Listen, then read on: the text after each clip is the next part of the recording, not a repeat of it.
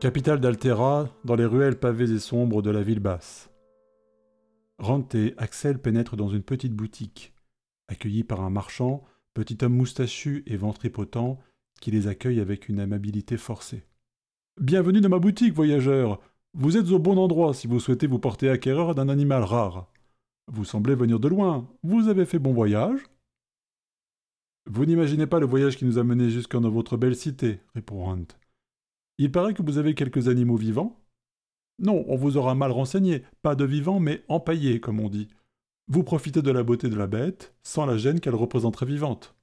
La gêne euh, ou le danger. Tenez, je vois que vous regardez cette tête de Kralax. C'est ma pièce maîtresse. Il n'aurait fait de vous qu'une bouchée. Trois yeux pour voir derrière lui, des oreilles placées bien haut et orientables à souhait, des narines au niveau du cou et des dents. Nous avons conservé toutes ces dents. Deux rangées de dents aiguisées pour déchiqueter ses proies. Le corps n'était pas récupérable, c'est dommage. Vous savez que le seul moyen de rendre cet animal inoffensif est de lui couper la tête et de faire exploser son corps en même temps. Sinon, une nouvelle tête repousse. C'est aussi sa façon de naître. C'est pourquoi il y a toujours le même nombre de Kralax au monde. Mais là, on peut être sûr qu'il y en a un de moins, du coup. Je ne l'ai pas vendu. C'est rarissime et très très cher. Il faut être très riche pour l'acheter. Vous avez quels moyens Pour un plus petit budget, j'ai aussi ces griffes montées en collier. C'est intéressant, oui, mais cela me semble particulièrement dangereux, non? intervient Axel. C'est dangereux, mais rassurez-vous, nous en retirons le poison qu'il secrète, naturellement et je le garde en sécurité dans mon atelier.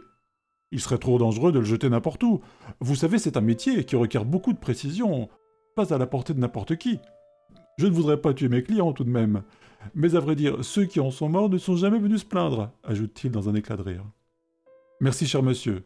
Ce serait effectivement un bel achat. Nous allons devoir y réfléchir. Allez, c'est pour plaisanter, ne partez pas si vite.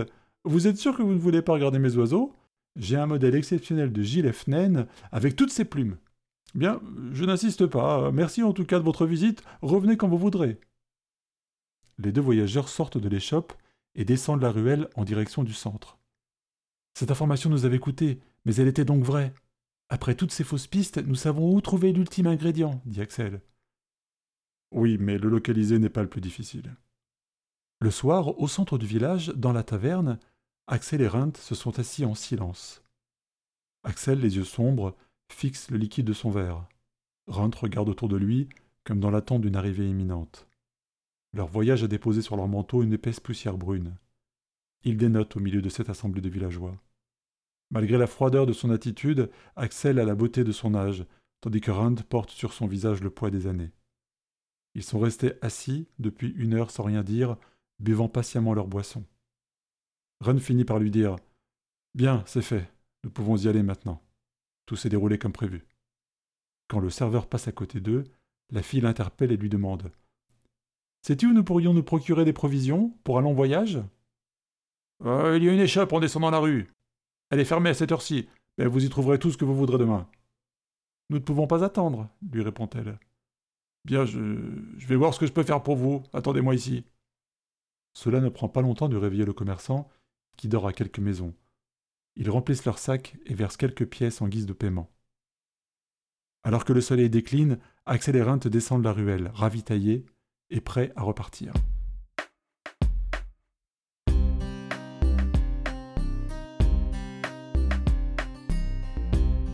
Au cœur de la forêt, Rint et Axel avancent à pied. Des chevaux à leur côté, d'un pas silencieux.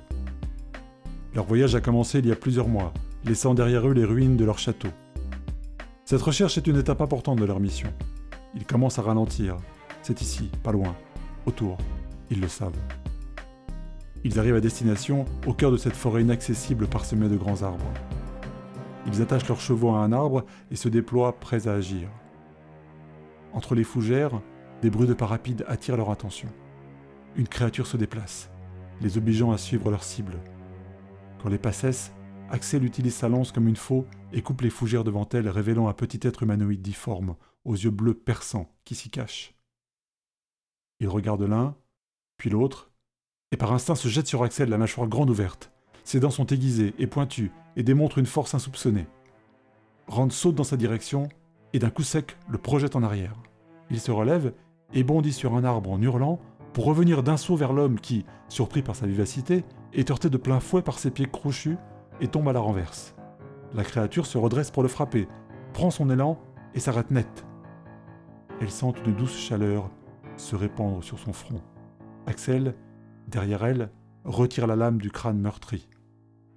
La créature lance un dernier regard interrogateur vers elle, puis s'écrase sur le sol dans un râle. Le voici donc, marmonne Runt, qui se relève. Il était encore jeune, lui répond-elle dans un doute. Bien heureusement, nous n'aurions rien pu faire pour nous défendre sinon.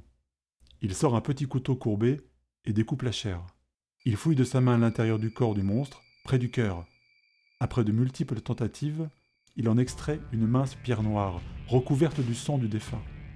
Il l'essuie rapidement et la présente à Axel qui affiche un large sourire. C'est inestimable. Il n'en arrive qu'un tous les dix mille ans. Il est à nous. Nous devons brûler cette forêt puis revenir sur nos pas sans plus attendre. Dépêchons-nous. Le corps de la créature est attaché fermement à un arbre avec une corde de métal. Rant allume un feu qui vient l'embraser aussitôt. L'arbre commence à se consumer alors que les flammes s'élèvent vers les branches sans rencontrer d'obstacle. Le corps de la créature part en fumée. Les voyageurs remontent sur leurs chevaux et s'échappent de ce brasier naissant. Au centre des flammes ondulantes, il leur semble que la créature s'agite encore. La fumée, dégagée par l'arbre, en feu, est épaisse. Elle monte vers le ciel mais passe difficilement entre les feuillages qui forment un couvercle. Étouffé par l'absence d'air, le feu commence à s'affaiblir alors que les voyageurs sont déjà loin. Leurs chevauchés ne supportent aucune halte.